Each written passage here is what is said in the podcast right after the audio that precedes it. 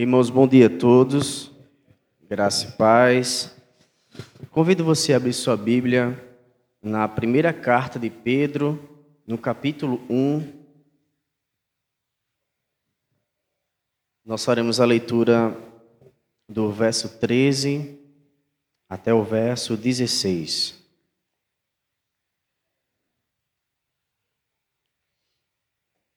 Diz assim a palavra do Senhor: Por isso, cingindo o vosso entendimento, sede sóbrio e esperai inteiramente na graça que vos está sendo trazida na revelação de Jesus Cristo.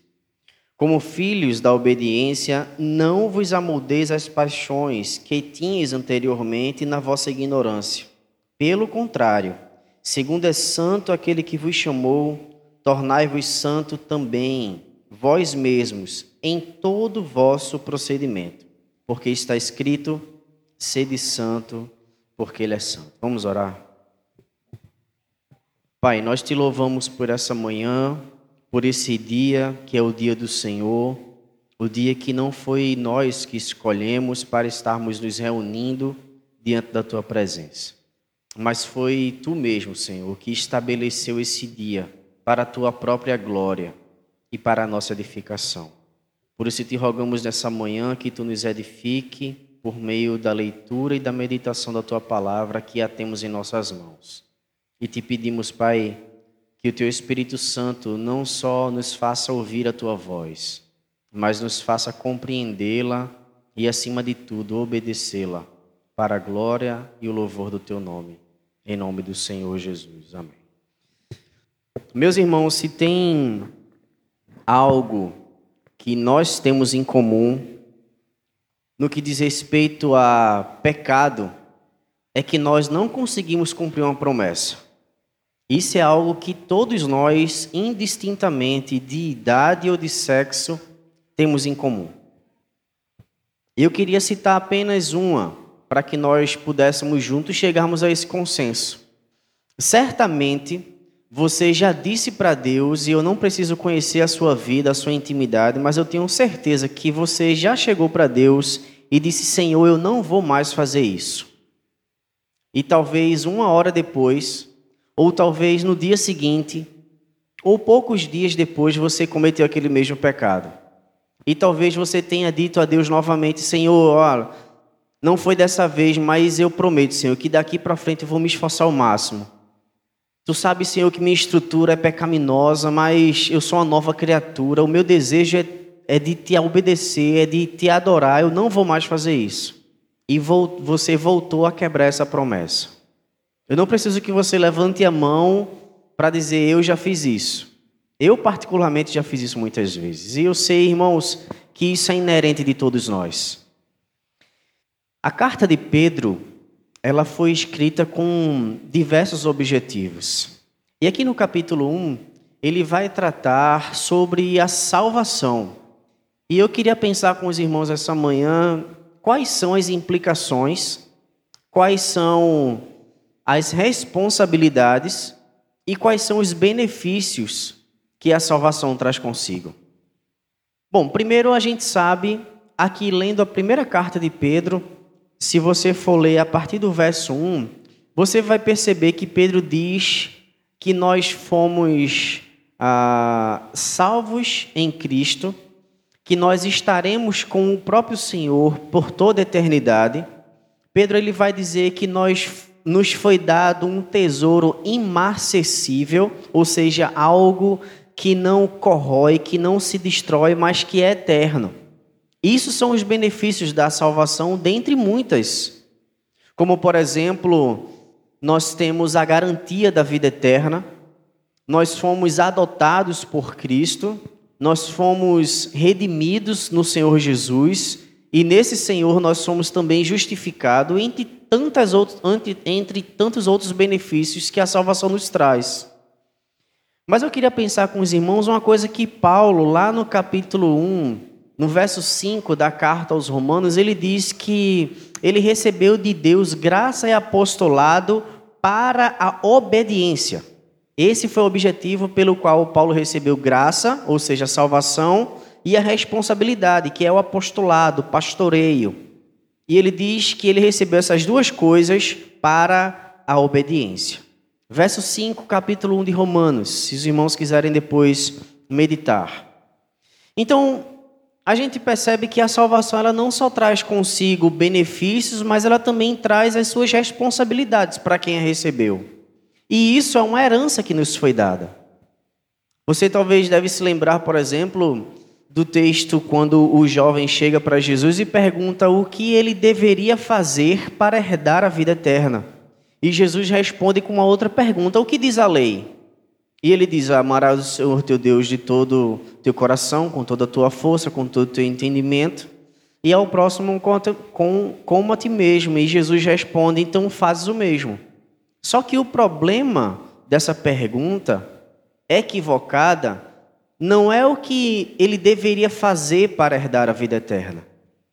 Porque herança a gente herda. A gente não precisa fazer algo para herdar uma herança. A herança ela nos é dada, sobretudo a salvação, irmãos. Ela nos foi dada e nós não precisamos fazer absolutamente nada para obtê-la, porque até o fato de crer na pessoa de Jesus Cristo, isso é mediante a ação dele mesmo em nossas vidas. Quando nós resolvemos um dia levantar as mãos, e talvez aqui muitos choraram nesse dia, talvez muitos vieram até a frente, eu não sei como foi o dia da sua conversão.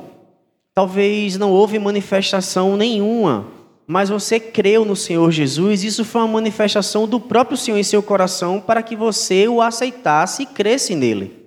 Logo, você mesmo não fez nada por si para obter a salvação. Até o fato de você crer no Senhor Jesus foi obra inerente do Espírito Santo em seu coração, que já trabalhava nele. É uma herança, nós a recebemos. Para nós não custou nada, absolutamente. A salvação, irmãos, é uma bênção do Senhor.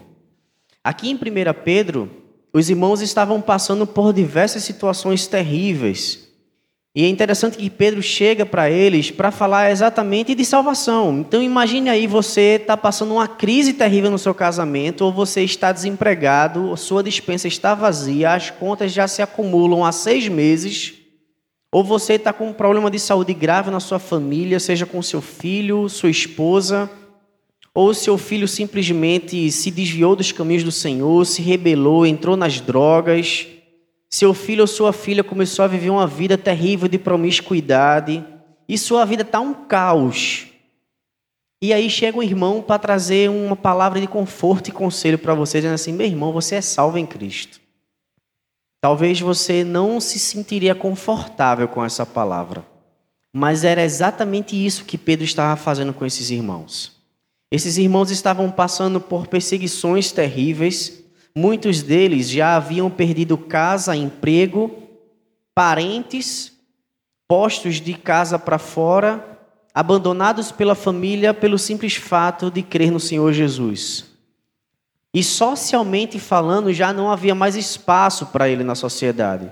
Porque, como os irmãos já sabem, o judeu que se converte ao cristianismo, ele é uma pessoa sem CPF, ele não existe. E certamente os irmãos já ouviram testemunhos aqui e relatos de judeus que foram alcançados pela graça de Deus e que a família virou as costas, abandonou, deserdou, pelo simples fato de crer. E era isso que esses irmãos estavam passando na época. E Pedro chega com a palavra de conforto, dizendo: Vocês são salvos. Bendito seja Deus e Pai nosso Senhor Jesus Cristo logo aqui no verso 3, ainda no capítulo 1, ele diz que, segundo a sua muita misericórdia, nos regenerou para uma viva esperança mediante a ressurreição de Jesus Cristo dentre os mortos. É uma palavra de conforto. Aí eu pergunto, mas o que é que isso tem a ver com a minha vida, com o problema do meu filho, com o meu problema de saúde, com o meu desemprego, com a falta de dinheiro, com as contas se acumulando? Pedro responde dizendo que Deus nos alcançou e nos deu uma viva esperança. Não é uma esperança frustrada, queridos, mas é uma esperança viva que temos em Cristo. E a salvação, irmãos, deve produzir essa alegria no nosso coração. E eu fico chocado ao tratarmos de assuntos sobre graça, sobre justificação, sobre adoção, e eu não ver a manifestação de alegria nos irmãos. Eu fico, confesso que fico triste, porque são verdades, irmãos, essenciais da nossa fé, que nos diferenciam das demais religiões. E é uma certeza e uma herança que ninguém, nenhum de nós podemos perder, mesmo que você queira se desviar. Se você foi alcançado pela graça de Deus verdadeiramente, o Jesus garantiu que as ovelhas que o Pai o deu, de maneira nenhuma ele lançará fora.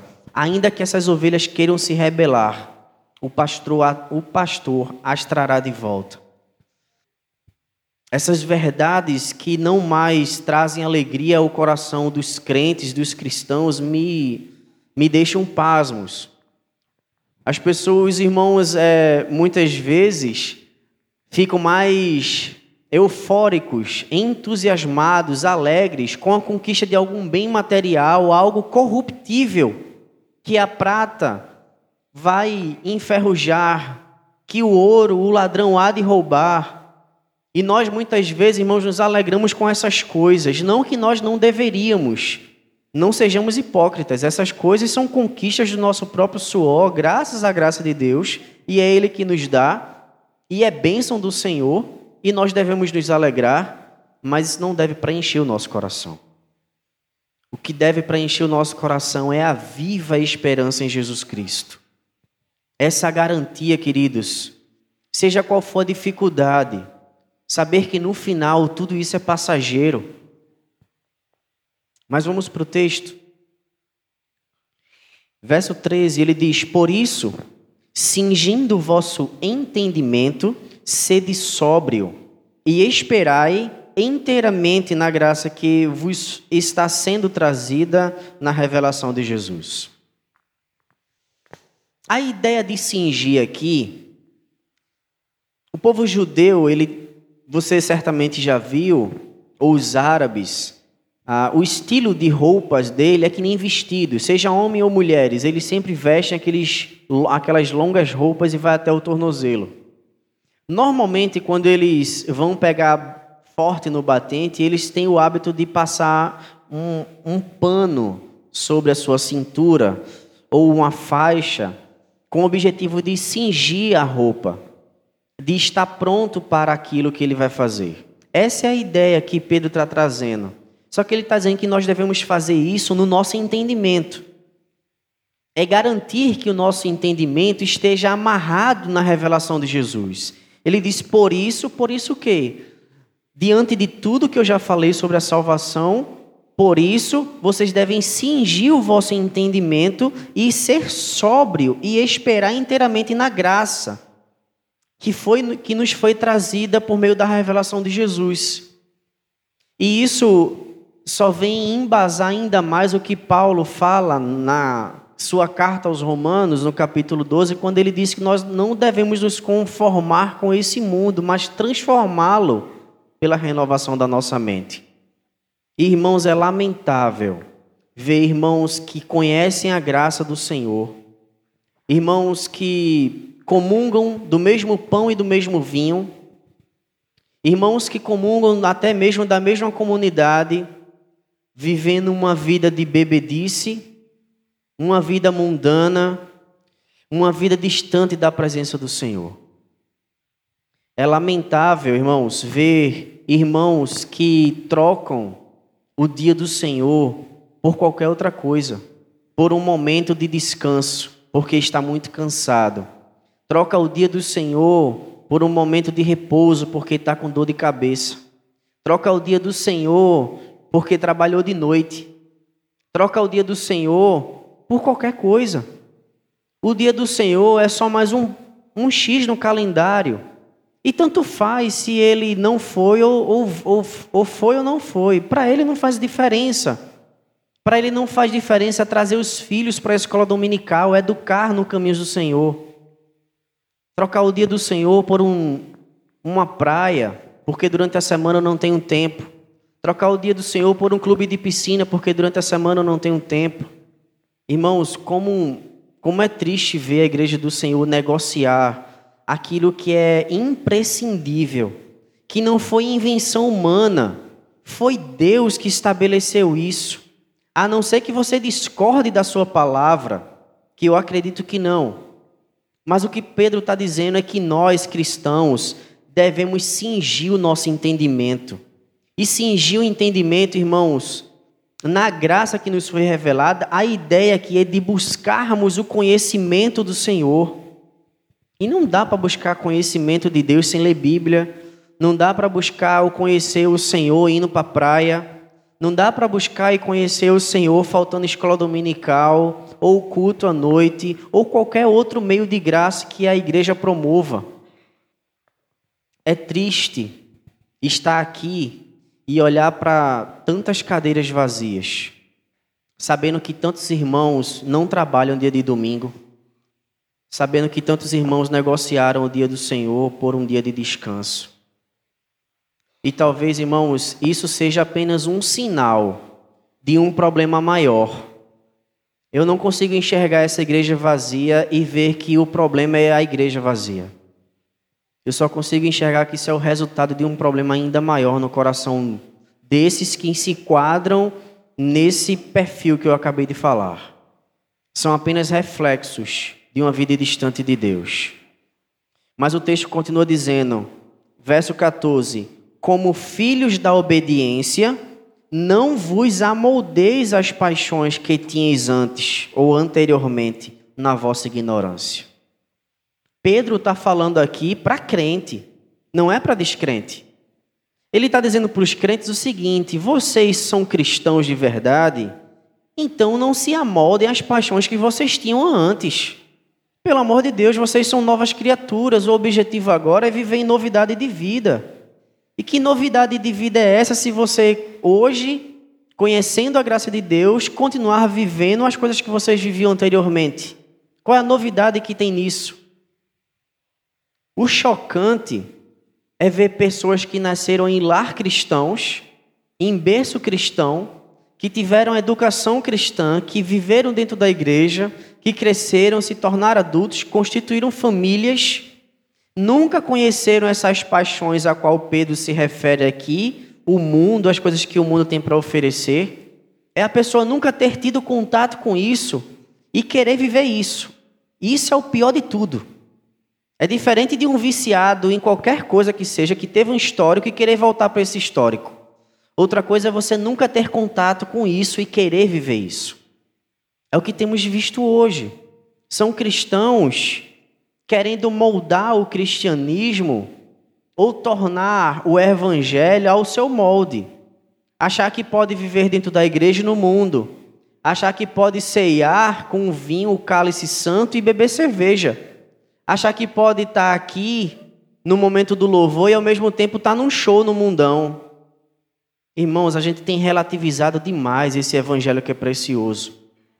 Eu sei que os irmãos que estão aqui talvez não se enquadrem, porque certamente estão aqui todos os domingos, pela manhã, à noite, ceia do Senhor, célula, etc, etc.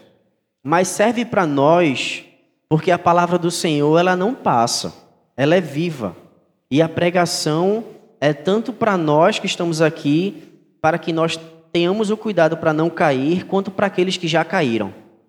O verso continua dizendo, verso 15: Pelo contrário, segundo é santo aquele que vos chamou, tornai-vos santo também, vós mesmos em todo, todo o vosso procedimento. Porque está escrito: sede santo como ele é santo. Existem atributos do Senhor que ele não divide conosco. A sua onipotência, a sua onisciência, o seu poder, em parte. Existem alguns atributos que Deus ele não, não divide com a sua igreja. Mas a santidade do Senhor, ele dividiu conosco. Ele nos tornou santo. Nós agora em Cristo, irmãos, temos o caráter do Senhor, o caráter santo do Senhor. Isso é inerente em nós. João, em sua primeira carta, ele vai falar a respeito dos filhos do diabo e os filhos de Deus. E ele vai dizer assim: olha, os filhos de Deus, eles não vivem na prática do pecado. É diferente de pecar. Ele está dizendo que esses filhos do Senhor não vivem na prática do pecado. Por que não vivem? Ele explica: porque neles está a divina semente. Vou pedir licença para explicar o que é que é divina semente. No original, ah, tem uma palavra científica que nós conhecemos como espermatozoide. A divina semente que Pedro, que João se refere lá em sua primeira carta, ele está dizendo que em nós está esse espermatozoide. O que ele está querendo traduzir é que a genética de Deus, os cromossomos que há no espermatozoide, todas as características genéticas que o espermatozoide ele traz consigo, se eu sou moreno, se eu sou baixo, se o olho dele é claro ou escuro, isso são genéticas, características genéticas que está inerente no nosso cromossomo, na nossa cadeia de DNA. E essa cadeia de DNA está lá nos espermatozoides, assim como está no óvulo da mulher. Então, cada um traz uma característica genética diferente. E o que 1 João, e o que João está falando em sua primeira carta, é que os filhos de Deus, eles não permanecem na prática do pecado, porque essa genética santa, esse caráter de santidade está em nós. É por isso, irmãos, que nós não permanecemos na prática do pecado ou pelo menos não deveríamos permanecer. Porque aquele que nos chamou, ele é santo. Logo, nós também temos que ser santo porque herdamos essa, esse caráter de Deus. E isso não é uma coisa, irmãos, fácil de se viver. Isso é uma luta. E o nosso primeiro inimigo somos nós mesmos. São as nossas vontades caídas que nós temos que lutar todos os dias contra elas. E cada um de vocês tem as suas áreas de luta, os seus campos de batalha. Cada um de nós sabemos onde temos que cingir o nosso entendimento para a glória de Deus. O verso 17, para encerrar, eu prometo que vou encerrar agora, ele diz assim: Ora, se invocais como Pai, se invocais como Pai aquele que, sem, acep sem acepção de pessoas, julga segundo as obras de cada um, portai-vos com temor durante o tempo da vossa peregrinação. Isso é uma palavra muito forte. Deixa eu traduzir para vocês o que é que Pedro está dizendo aqui. É como se Pedro estivesse aqui onde eu estou agora, estivesse olhando para você e estivesse dizendo assim: se você é crente de verdade, se porte como crente. Se comporte como um cristão. Se você chama de pai, se você chama Deus de pai, então se comporte como um cristão. É exatamente isso que ele está dizendo. Se invocais como pai aquele que, sem acepção de pessoas, julga segundo as obras de cada um, portai-vos com temor durante o tempo da vossa peregrinação. Ou seja, enquanto vivermos nesse mundo, e ele nos classifica como peregrinos, porque não somos daqui, estamos de passagem. Então, o tempo que vivemos aqui de passagem, nós temos que nos portar com temor diante do Senhor, como cristãos de verdade. Para os chefes de família, para mim, para você que é homem, aos homens de presente, não negocie o dia do Senhor. Não negocie o dia do Senhor. Não dê esse exemplo para os seus filhos, irmãos. Não dê esse exemplo para os seus filhos. Não digam aos seus filhos que o dia do Senhor ele pode ser descartado. Ensine a ele que o dia do Senhor é precioso. Eu não estou dizendo que você deva trazer seus filhos aqui em estado terminal para a igreja porque é domingo. Não me compreendam mal. Os irmãos são intelecto, têm um intelecto bom e eu sei que vocês estão me entendendo. Não estou dizendo que ninguém aqui, num estado difícil de saúde, tem que vir para a igreja porque é domingo. Me entendam, não é isso que eu estou dizendo mas não relativize o domingo. Mas deixa eu abrir um parênteses aqui, porque mesmo vindo para a igreja no domingo, a gente pode também incorrer num pecado, mesmo vindo domingo para a igreja. É fazer isso como o povo de Israel fazia, e Malaquias condenou isso. É vir de forma religiosa. Isaías, o Senhor falando através de Isaías, ele disse: quem ousou ou quem autorizou vocês ao só pisar nos meus átrios? Houvesse alguém aqui que fechasse as portas. Meus irmãos, Deus está dizendo assim: quem foi que mandou, quem deixou você entrar aqui nesse salão de culto? Era bom que tivesse alguém que fechasse a porta na hora que você estivesse vindo para cá, para que você não pisasse nos meus atos. É vir para a igreja de maneira relaxada, descabida, religiosa. Isso é um outro problema.